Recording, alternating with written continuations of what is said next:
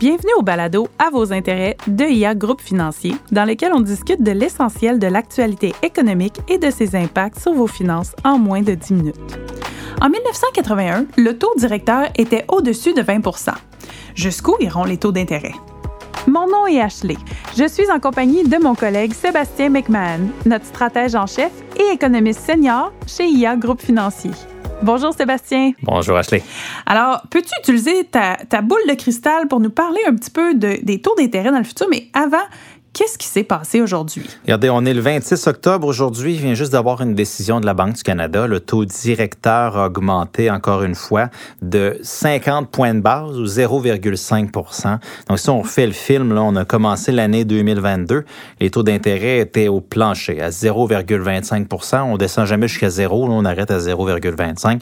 Donc, c'était le plancher. Et puis là, on avance le film, on est rendu le 26 octobre, puis les taux d'intérêt, ont augmenté beaucoup. On est rendu à 3,75% Quand je dis les taux d'intérêt, je devrais dire le taux directeur de la Banque du Canada, qui lui a un impact sur tous les autres taux d'intérêt. On a eu des hausses de 25 points de base, des hausses de 50 hausse de 75, une hausse de 100 points de base cette année. Donc, la Banque du Canada, comme les autres banques centrales, on est en train de se battre contre l'inflation on met des pieds sur le frein, puis aujourd'hui, on a un autre coup de pied sur le frein. Est-ce que c'est quelque chose qui t'a surpris? Euh, C'était pas surprenant de voir une hausse du taux directeur aujourd'hui. On s'attendait à ça.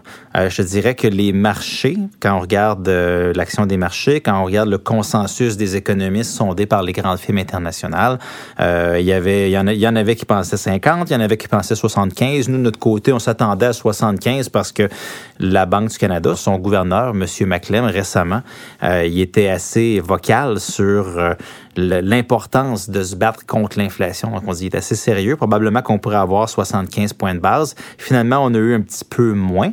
Donc, ça, c'est une bonne nouvelle en soi. Mais ce qui a été surprenant quand même, c'est, vous savez, la, la Banque du Canada, c'est pas une entité mystérieuse là, qui est en train d'essayer de jeter l'économie euh, par terre. Là.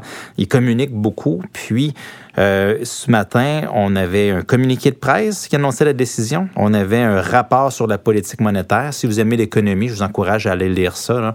Il y a beaucoup d'informations là-dedans. Et puis, on avait une conférence de presse de M. McClem. Donc, c'est trois choses-là.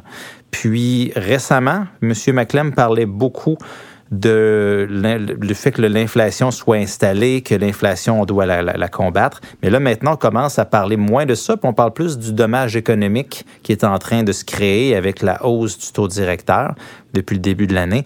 Donc, ce pivot-là était assez surprenant quand même aujourd'hui. Je vois. Puis, est-ce que c'est juste chez nous ou c'est partout dans le monde? Partout dans le monde, les banques centrales. Il y a peut-être juste la Chine qui est dans une situation différente. On a encore le COVID-0 là-bas comme politique. Donc, on, même la, Banque centrale de Chine coupe le taux d'intérêt là-bas. mais on pourrait faire un podcast, un balado juste là-dessus.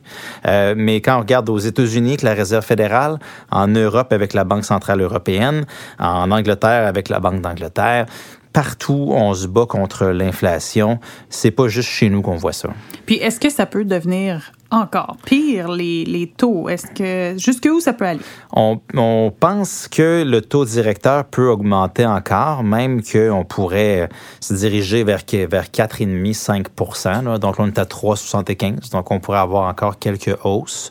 Euh, quand les banques centrales vont arrêter de resserrer, c'est une très bonne question. Aujourd'hui, on aurait aimé ça avoir peut-être quelques indications là-dessus. Il n'y avait rien. Je dirais que le consensus encore des économistes, puisqu'on voit dans les marchés, c'est que aux alentours du mois de mars 2023, on pourrait avoir terminé. Donc, euh, tu as à peu près 4,5-5 sur le taux directeur. Il faut pas penser qu'on va s'en retourner nécessairement dans les années 80, comme tu disais tantôt, que le taux euh, dépassait 20% en 1981, même si nos parents, nos grands-parents nous parlent que ben, dans ces années-là, le taux directeur était élevé. Mais une des raisons, c'était que l'inflation était quand même très forte dans les années 70, début des années 80. Puis les années 80, ça a été la décennie qui a été choisie. Euh, ils ont été forcés de le faire, mais les banquiers centraux, pour combattre l'inflation, la ramener à un niveau plus bas, plus prévisible. Donc, on est parti des années 80 avec une inflation très élevée, donc des taux d'intérêt très élevés pour la combattre.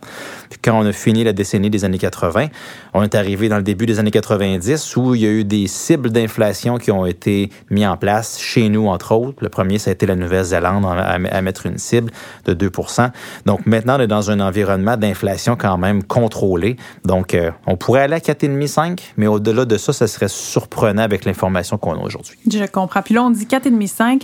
Euh, si on pense aux taux qui sont affichés, par exemple, pour un taux hypothécaire ou quelque chose, ça veut dire qu'on pourrait potentiellement monter jusqu'à du 8 On pourrait se rendre jusque-là. Si on regarde euh, avant la décision de la banque d'aujourd'hui, on voyait des taux affichés à 6,5 7 C'est sûr qu'on peut toujours négocier un taux hypothécaire, mais ce qui était affiché, c'est 7,5 6,5 7 Si on rajoute euh, le 50 points de base aujourd'hui, puis qu'on en rajoute encore un autre 75 éventuellement, ben oui, on peut s'en aller aux alentours de 8% comme taux affiché, ce qui est très loin de ce qu'on avait, disons, en 2021 ou début 2022. On connaît tous des gens qui ont un taux d'intérêt euh, sur leur hypothèque qui est très faible. Il y en a qui parlent en bas de 2 un petit peu au-dessus de 2 dépendamment si on a signé en 2020, 2021, 2022.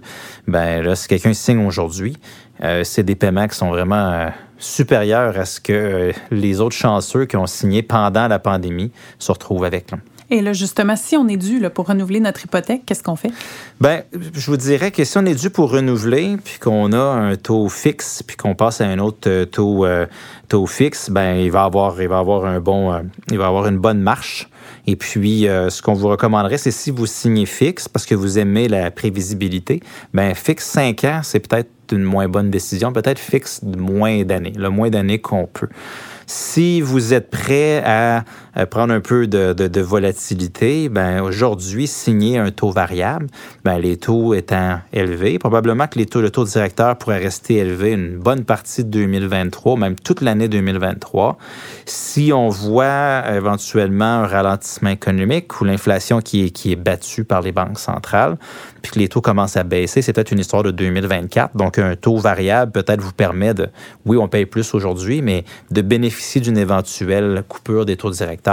Donc, je vous dirais que ça dépend de vos préférences. Si vous êtes prêt à prendre un petit peu de, mouvement, variable, ça peut avoir du sens. Sinon, fixe, j'encourage fortement à ne pas vous barrer un taux pour le trop long terme. Je comprends. Donc, comment est-ce qu'on peut vivre avec les taux d'intérêt qui sont plus élevés? Bien, il y a des taux d'intérêt élevés, puis il y a l'inflation. Il y a ces deux, euh, défis-là.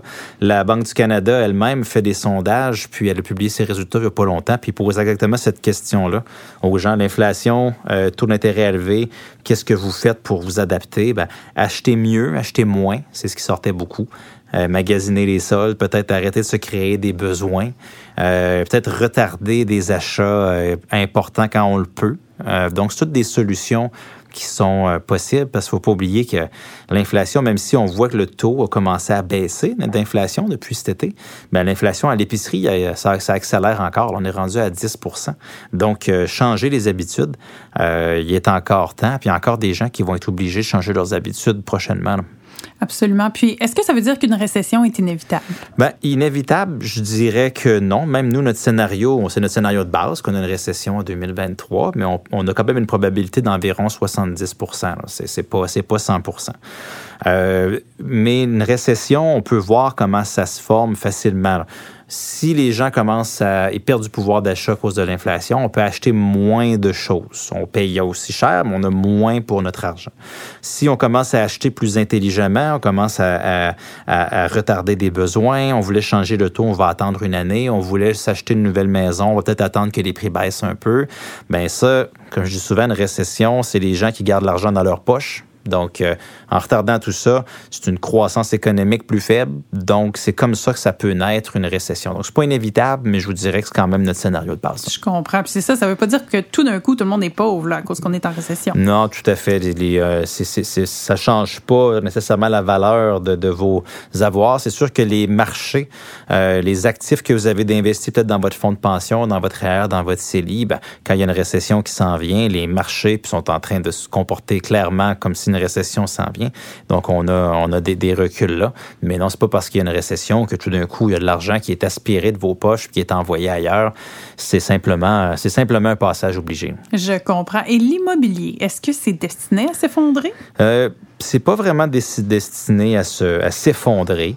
Euh, je dirais que euh, il y a des vents de face importants quand même. Dans les deux dernières années quelques, disons fin 2019 à fin 2021, les prix des maisons ont augmenté beaucoup parce que les taux d'intérêt ont été amenés au plancher. Donc, si les taux d'intérêt vont au plancher, ça fait pousser le prix de l'immobilier. Ben, quand on prend les taux d'intérêt puis on les monte très rapidement, ben, logiquement, ça fait baisser le prix des maisons. Puis on commence à voir euh, l'effet. Quand on dit que c'est dans les entre 2019 puis 2021, c'est 50% de hausse sur le prix de la maison moyenne au Canada. Euh, c'est pas toutes les régions, c'était 50 mais quand même. Ben, il faut en donner un bout. Puis déjà, dans les trois derniers mois, quand on voit les prix des maisons existantes, si j'achète ta maison, tu la mienne, donc pas de la construction neuve, on a vu que les prix ont commencé à baisser. Il y avait un mois de moins 1,5, un autre mois de moins 2,5, un autre mois de moins 3,5. Donc, si on additionne tous ces reculs-là, on est déjà rendu à pratiquement moins 10 là, en trois mois. Donc, est-ce qu'on va perdre 15, 20, 30% C'est difficile à dire, mais je vous dirais que le mouvement est vraiment lancé. Je vois. Alors, merci beaucoup, Sébastien. On apprécie grandement. Vous avez aimé cet épisode et vous aimeriez en apprendre davantage sur l'actualité économique? Abonnez-vous à notre balado à vos intérêts, disponible sur toutes les plateformes. Vous pouvez aussi visiter la page Actualité économique sur ia.ca et nous suivre sur les réseaux sociaux.